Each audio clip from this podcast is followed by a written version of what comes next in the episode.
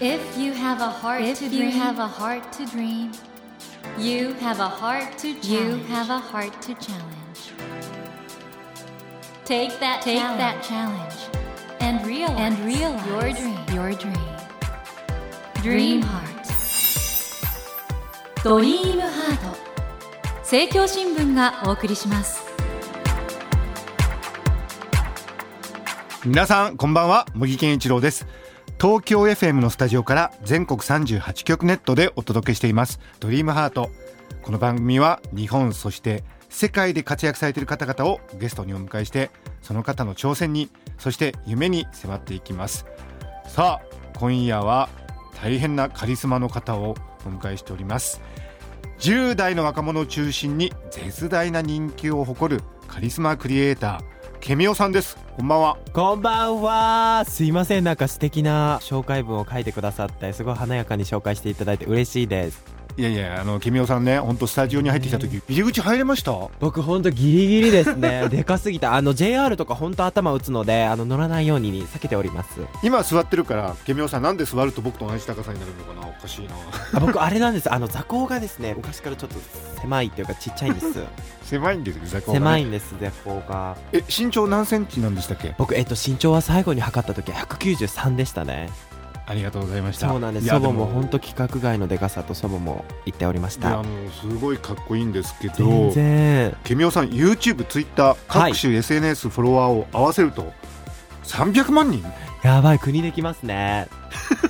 いやあと言葉が面白いですね 全然本当にそう言っ国ていたでだきけまますすねとかなはいもう国作っちゃおうみたいなテンショ ンでウィンウィンですそして昨年2018年の JCJK 流行語大賞ケミオさんが発信した「あげみざわ」「泣いた」これがランクインされた「あげみざわ」って何ですかあの揚げみざわっていうのは昔ちょっと僕の一個前の世代ぐらいの時に何かあった時に揚げ下げっていうのが流行ったじゃないですかうんうんうんで僕個人的にあのギャルのカルチャーが大好きで、でその YouTube の動画を撮影してる時にそれになんかつけたらもっと可愛いかもと思ってロンドンにいる時のこの日記みたいな動画を撮ってる時に生まれた言葉なんですけどあそれがなんか揚げから来てあげみざわ揚げから来ての揚げみざわでございますすごいそれが走り回ってくださりあげみざわってのが流行っててあと「泣いた」ってのはどういう時使うんですか泣いたっていうのは今若い方たち僕も、うんまあ、僕ぐらいの世代の方って何かあるとすぐ死んだって言うんですよ、うん嬉しいこととかあっても、うんえこれマジ死んだって言うんですけど、なんかそれがなんか死ぬほどでもないけど まあ涙流れるぐらいじゃねって思う時に僕言いますだから何でも言います今日お会いできた泣いたみたいなと か何でも使えるのでぜひスーパーセールしてた泣いたとかすあごいいのいろんなものに使えますよや本当面白いですねもう言葉の破壊力半端ないですねはいはい文学なんとかの方に泡吹いていただきたい です文学なんとかあのなんていうんですか文部省かわかんないですけど文字を作られてるあの頭の硬いというか偉い人たちに文字を作られてるからねはいこんにちはもうもう今までで皆さんケミオさんがすごい人だっていうのは分かったと思うんですけど、もっと若い世代のカリスマケミオさんがなんと今回初のエッセイ集っていうか、まあ、本ですよねそうなんです角川からありがてこーれタイトルすごくないですかタイトルそうですねうちら棺桶まで永遠のランウェイというものになっておりますかっこよすぎないですかこのタイトル嬉しいですでも結構これ発表した時はんタイトルどういうことって言われたこともあるんですけどでもなんかこのタイトルが僕的には一番しっくりきたのでこちらあの刻ませていただきましたこれあのまだ発売されてないうちからアマゾンで1位になったりとか、そうなんです大変なことになってませんありがてありありえがてえですかありがてえです4月の18日発売なのでもうすぐなんですけど表紙がまたかっこいいですよねありがとうございこれまっすて渋谷渋谷でございますねそうなんです僕渋谷が大好きなので渋谷で撮影したいっていうのをリクエストしたんです渋谷といえばねなんだっけ、はい渋谷はどこまで行っても日本の東京はいどこまで行っても渋谷は日本の東 京ですはい楽曲にもなってますけどどういう意味なんですかあれああれもなんか僕意味がなくて本当に、うんうんなんかあの言葉が生まれた時って、うん僕アメリカにいてうん友達があのアメリカに遊びに来てくれてる時期だったんですね、でみんなで一緒にアメリカのディズニーランドに行って観覧車に乗って騒いでる時に生まれた言葉なんですすごいギャーって友達が騒いでて僕がなんかこんなに騒いでるけどうちらのなんか気持ちはずっと渋谷だよアメリカにいてもみたいな意味でどこまでって言ったのが始まりですねあそういう意味なのそうですアメリカにいても渋谷なんだ アメリカにいてもどこにいてももっとタイとかにいても渋谷ですはいすごいな破壊力半端ないな本当いにやいや全然ですもうちょっと僕今日個人的に楽しみになってきたんですけ僕もどなんですはえーとケミオさんの初のエッセイ本「うちら監獄まで永遠のランウェイ」これは、えー来週の木曜日4月18日に角川より発売されるということで、今日はですねえーこのエッセイ本についてケミオさんとじっくり話し合っていきたいと思いますがありがとうございますいや今日本当たくさんあの破壊力ある言葉いただきたいと思いまはいす。すっぱらかにしてくださいケミオさん面白い。ケミオさんあのここでケミオさんのプロフィールをご紹介します。えー、1995年10月16日お生まれということで今23歳23になりました早えですか。はいえー、YouTube、Instagram、Twitter などを含めてフォロワーは300万人を超えてはい女子中高生そして最近では大人からの支持も厚くそうなんです YouTube 始めてからは特に3 4 0代の方からも街で声をかけていただくことが多いんですよすみませんいつも見てますで私給湯室戻りますって言って帰られちゃうあのすごい優しい皆さんがいっぱいいるんですよもともとあれですよね高校時代に動画アプリ Vine でブレイクしたというかそうなんです Vine6 秒でしたけどあれ6で、秒でしたね18歳ぐらいの時ですねうんそれがもう23なんだ あっという間ですねね、人生あっという間ですよね本当に秒秒1秒あの2秒の1秒2秒とかの本当に秒っていうの、僕すごい言っちゃうんですよねこれ超秒で終わるねとかはへいー本にもありましたねそういう表現ねそうなんです秒うちら棺桶まで永遠のランウェイの中にも秒っていう話がよく出てきますはい今日の収録マジ秒で巻いたねとか使ってくださいへ秒ーもうなんか思わずメモしたくなっちゃいますけど2016年末には、えーはい生活拠点をアメリカに移したということでそうなんです今はアメリカがベース今も現在アメリカのロサンゼルスの方に住んでますそうなんはでいすね、やっぱり将来的にはハリウッドとかそうですねはいそれを目指して英語に行ってをる行こうとしてるってことはですいね、ゴリゴリガリガリやってますゴリゴリガリやってるはいそしてこの卓越したワードセンスで繰り出すいやー上げ見沢わおなどの独特な言葉がケミオ語って言そっしてていただけるんですよなんか親いしろまんれなてる人とからいうことなんですよね、はいで、えー、と流行語を生み出し続ける世界規模のスターとしてモデル発信者歌手として多岐にわたりご活躍中でいらっしゃるとわお朝ドラにも出たんですよねそうですねマレの方にワンシーンだけそれで独特のそのケミオ語で大反響だったと聞いております、ありがとうございますえーそんなケミオさんなんですけども、はいえー来週の木曜日18日に角川よりはい初のエッセイ本「うちら監獄まで永遠のランウェイ」はいを発売されるということで、もうすぐだ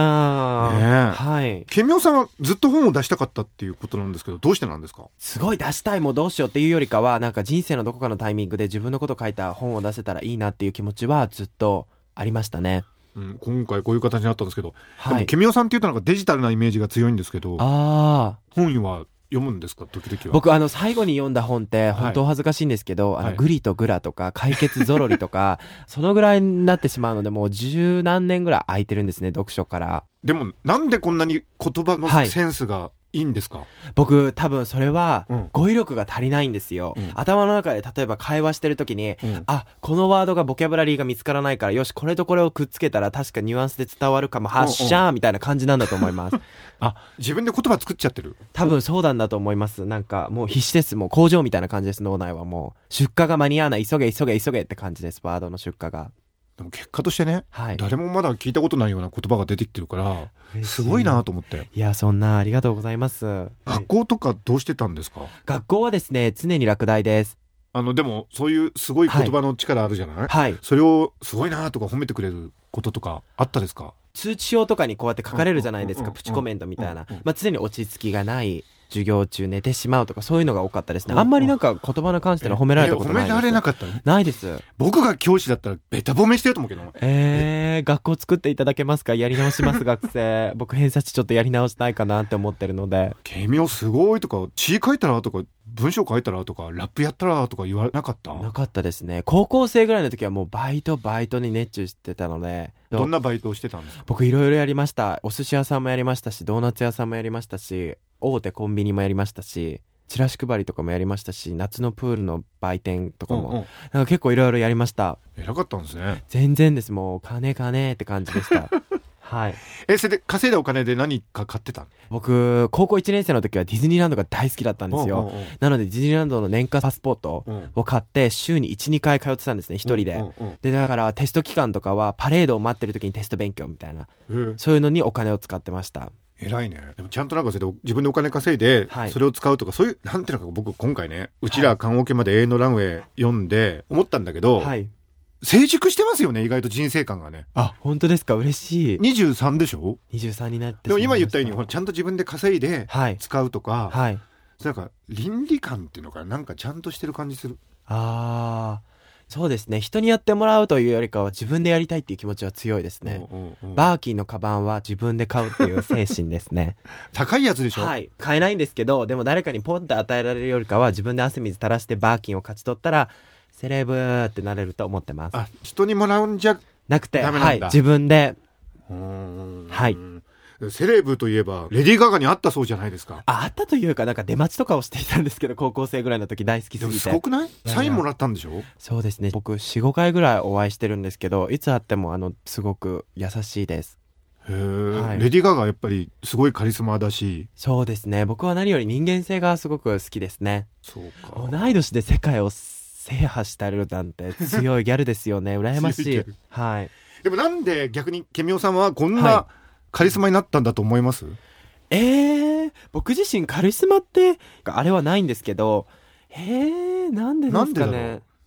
わかんないですで僕一つもうな人のいいところをちゃんと見つけてあげられるところある気がしてはいギャルのことすごい褒めてるじゃないですかはいギャルの生き方とかはいあれなんかすごくいいなと思っいてや彼女たちは本当強いですよ素晴らしい本当にでもねギャルはなんか親とかからいろいろ言われてそうじゃない、はい確かに彼女たちのなんか僕が勝手に思ってる素晴らしいとこって、うん立ち止まらないで戦い続けることをやめないんですよ、うんうんうんうんだからそれこそ先ほどおっしゃったみたいに、うん親に多分言われてる時とかうも、ん多分渋谷まではあのままの格好かわかんないですけど渋谷に着いた時はもう完璧の私のやりたい格好でいるんですよ彼女たちは、うんうんうんだからなんかそれが超リスペクトと思ってギャルカルチャーがすごいボーンってきた時僕はもう超ガキだったので、うんテレビ舐め回すぐらいしかできなかったんですけ ど今大人になって彼女たちカムバック希望みたいな感じですあのキャリーパミュパミュさんも好きなんですよ ね。そうですねキャリーさんのあのブログとかも僕高校生の時もう舐めますように読んで ましたはいキャリーパミュパミュさんはどういうところが好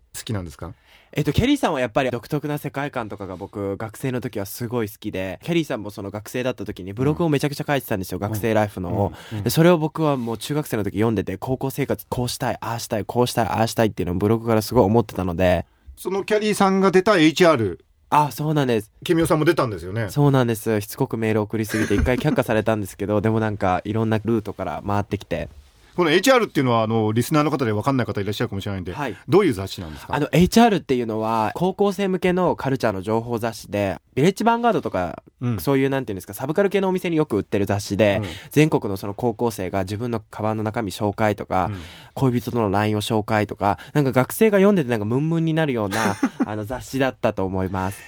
恋人との LINE も紹介しちゃうの？そうですねそういうの紹介してるページもありましたへえそれを見て憧れて編集部にじゃあ意外と積極的に動く方なんですね。ケミオさん。あ僕もオーディションとかも超受けまくりましたし、うんでも全部落ちたんですよ本当にいっぱい受けました TBS のなんとかスカウトキャラバンもうん小倉優子さんとデビューできるみたいな企画も受けたんですけうんど、うんまあ、でも確かに小倉優子さんと僕なんかが並んでたらみんななんて言うんですかもう泡吹いちゃうと思うんです ねなんかだからまあゆうこりんはもうやっぱりゆうこりんなので、まあ、納得するんですけどでもまあそれでバインでこうなったのでよかったなと思ってます逆に言うとケミオさん直接投票っていうのかなその、はい SNS ってみんながいいなと思うと拡散したいとか、そっちでここになったんだからかえってよくないですか確かにオーガニックですよねえ SNS ってオーガニックなんかオーガニックじゃないですか。だって今とかもう SNS ってやっぱ嘘バレるじゃないですか、何でも。確かにみんな本当に調べ倒すから、うんうんうんそれこそなんかテレビとかで誰かがいけないこととかしたらもうんうんうんううんインターネットでブワーってなるじゃないですそうか。そうだねだから超オーガニックだなと思って、なんか SNS 健康的ですよね。ナチュラルな素材。皆さんいかがでしょうこのケミオさんすごくないですか全然。あのまずだから若い世代の方はぜひもうカリスマなんでケミオさんよくご存知だと思うんですけどあのちょっとシニアな方々ね人生もうちょっと若返らせたいっていうか今の感覚取り入れたいっていう方々絶対ケミオさんを研究した方がいいですよ。あの、そうなんです。僕こねの本出すときに、うん自分よりもっと上の世代うんとかにも読んでほしいってすごい思ってるので、ゲットしていただきたいですね。僕は今56歳ですけど本当面白かったです本当ですかうちら棺桶まで永遠のランウェイ なんか水みたいな本なので飲むような感じのテンションです。本当になんか本を読むぞっていうよりかはどちらかというとなんかスキニータイプの字とかもあったりとうんうんうんかうんすごいバカでかい字のページとかもあったりうんうんうしんてすごいなんか水飲んでるみたいなテンションに書いたのでまあ、カレーは飲み物って言った人もいたけど、はい本も飲み物でございますケビオンさん面白い。ケビオンさん、あの、うちら棺桶まで永遠のランウェイ。はいこれね、見出しが面白くて、まず、人間関係わんこそばとかはい何ですかこれ、人間関係わんこそばって。人間関係わんこそば人間関係のページをその章では書いてるんですけうんうんうどんそれをなんかいろいろ書いてる時に思ったことがあってなんか人間関係ってわんこそばみたいに一つこう終わっても次から次へとどんどん人間関係の問題ってくるじゃないですかああだからそれってわんこそばに超似てると思っあて問題がどんどん来ることをわんこそばって言ってんだ。そうなんですどんどんさらになんか次のドラマがどんどん載せられてくなと思ってうんうん、これねその第4章がうちら棺桶まで永遠のランウェイとランウェイってあのモデルの人がそうですはい歩くランウェイでしょ、はいどんな意味なんですかこのえっ、と、やっぱ生きてると辛いこととか嬉しいこととか、いろんなこといっぱいあるじゃないですうんうんうか。んでもなんかどんな時でも、うちらは常にランウェイ歩く時ってみんな華やかに歩くじゃないですうんかうんうん。それをイメージしてランウェイっぽくなんか歩いてこうみたいな、前向きに歩いてこうって意味がこもってますね。なんかニーチェ思い出しちゃうんだけどね哲学者のニーチェの哲学に似てる、あ、本当ですか、うんニーチェ先輩ニ。ーチェ先輩 あと僕わかんないんだけどうちらって言うえっと、僕は行っちゃうんですよ。意外と言うのみんなどうなんですかね僕はアメリカに今いるからわからないんですけど、うんうんでも僕がうちらって使っちゃうのは、なんかそのアメリカに引っ越したう時んにうん YouTube を作り始めたんですうんうねんうん。それでなんか載せてる動画が泥棒に入られちゃった今日とかうんうんうん、なんかトイレが壊れてなんかもう水浸しとかの時にコメント欄でみんながいろいろなんか教えてくれるんですよ。こうしたらいいよとか、うんうんここに電話したら助けてくれるよとかをそれでなんか僕の中で勝手ななんか感覚で向こうでカルチャーショックになった時も一人じゃないうちらでなんか頑張れるみたいなそういうことなんだそうなんですそういう感覚になっちゃったのいいのかわかんないんですけどだから僕はみんな一緒でうちらって言っちゃいますねすごいうだちからやらっでぱり世界をなん倒かすケミオさんやっぱりあれだよね、はい一つ一つの言葉の裏にちゃんとした感覚があるんだねあうちらっていうのはこういうことなんだとかはいやっぱりそれってボキャブラリーがあるってことだと思うんだけどね本当ですかねうんあとさ芸能界にはあんまり向いてないような感じがしたんですか高一の時にそうなんですなんかもともと僕芸能界というかエンターテインメントの世界でお仕事したいっていう気持ちがあっうてんうんうんうんオーディションも受けまくってたはいはいはいしそれでそのバインがボーンってなった時にうんうんテレビのお仕事とかをさせていただくきっかけになったんですけどはいはい実際にその初めてテレビのお仕事とかをさせていただく時にひな壇に座らせていただいて、うん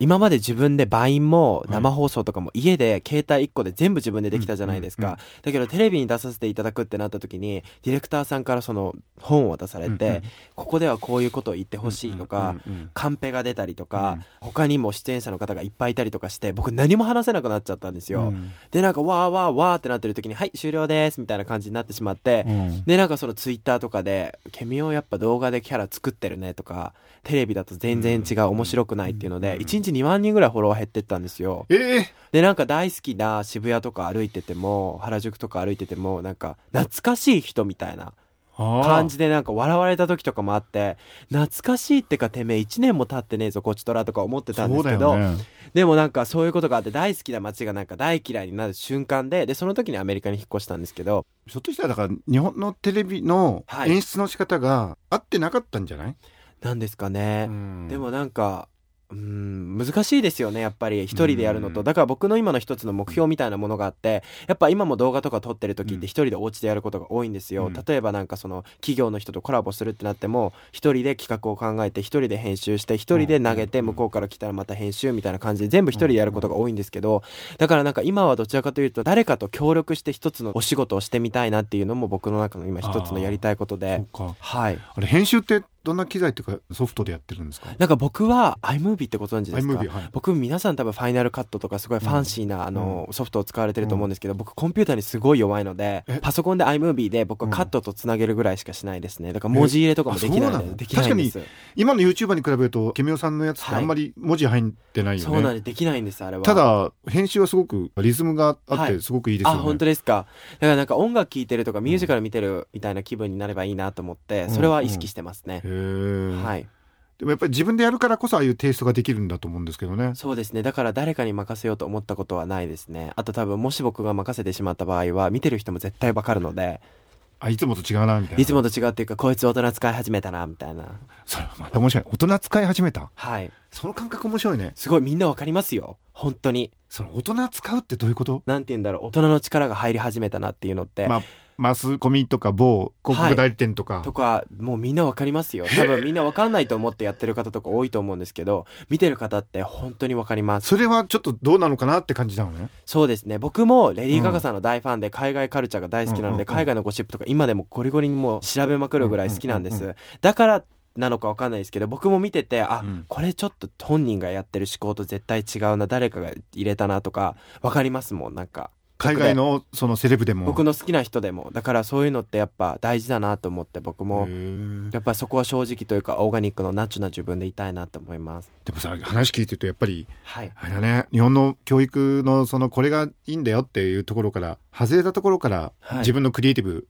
育んでいったわけじゃない、いそうですね。ろいろ大変なこともありましたか途中ではまあ大変って、まあ当時は思ってたかもですね。うんうんうんはい。それこそなんかうち祖父母が厳しかったので、携帯とかも。そうなんだよね携帯とかもあれなんですよ高校生でアルバイトするまで買えないとかだからなんか中学時代とかってやっぱみんな携帯持ってて、うん僕の当時とかモバゲーとかうんミクシーとか、そういう全略プロフィールとかが流行ってても僕は参加できなくてでもなんか PSP っていうゲーム機がプレイステーションのあるんですけどそれで w i f i につないでどうにかして参加とかしてたんですけど Yahoo メールなので送信してもみんな携帯じゃないですかうんう僕んスパムに入っちゃうんですよなんか迷惑メールうんうんうにんだから一生会えないみたいな待ち合わせができないとかいろいろありました。